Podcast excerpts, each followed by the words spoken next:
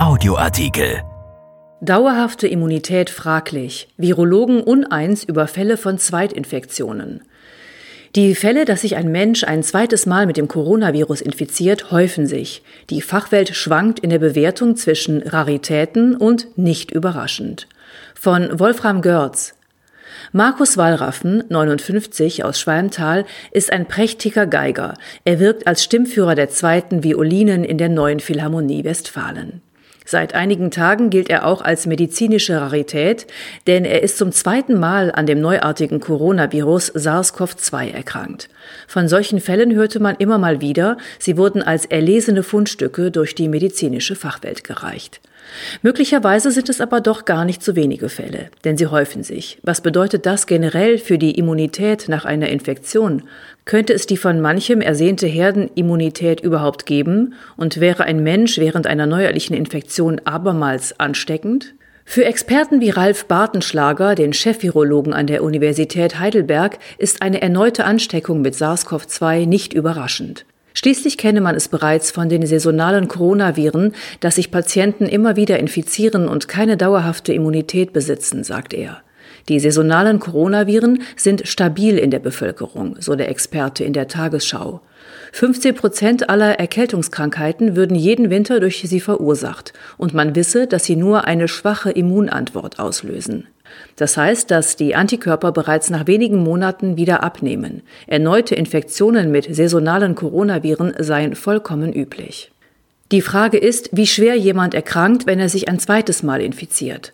Wallraffen berichtete von zwei relativen schweren Schüben mit deutlichen Krankheitssymptomen, einer im August, der zweite nun im Oktober. Beide Male hatte er zwar keine Lungenentzündung, aber fühlte sich sehr schlapp, hatte starken Husten und Kopfschmerzen. Beim zweiten Mal verlor er auch seinen Geruchssinn. Zwischenzeitlich war er allerdings zweimal negativ getestet worden.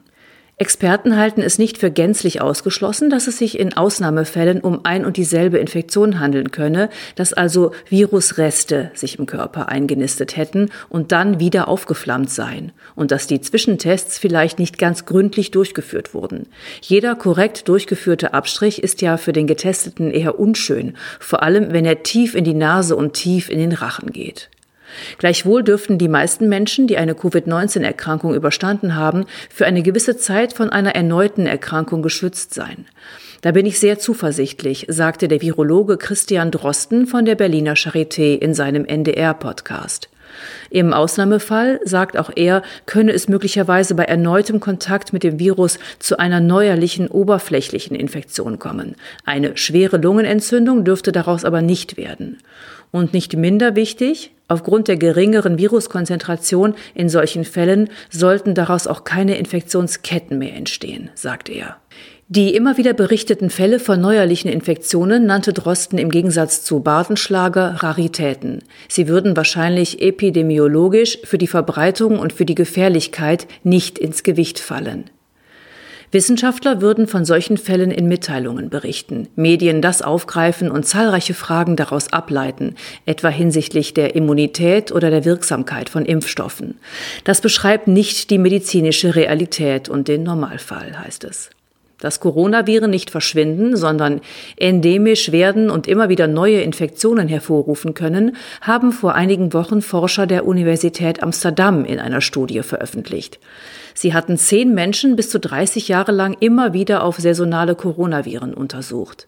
Alle Probanden hatten sich mehrfach mit einem der vier saisonalen Erkältungs-Coronaviren infiziert, und zwar auch mehrfach mit demselben Virus oder leichten Varianten davon.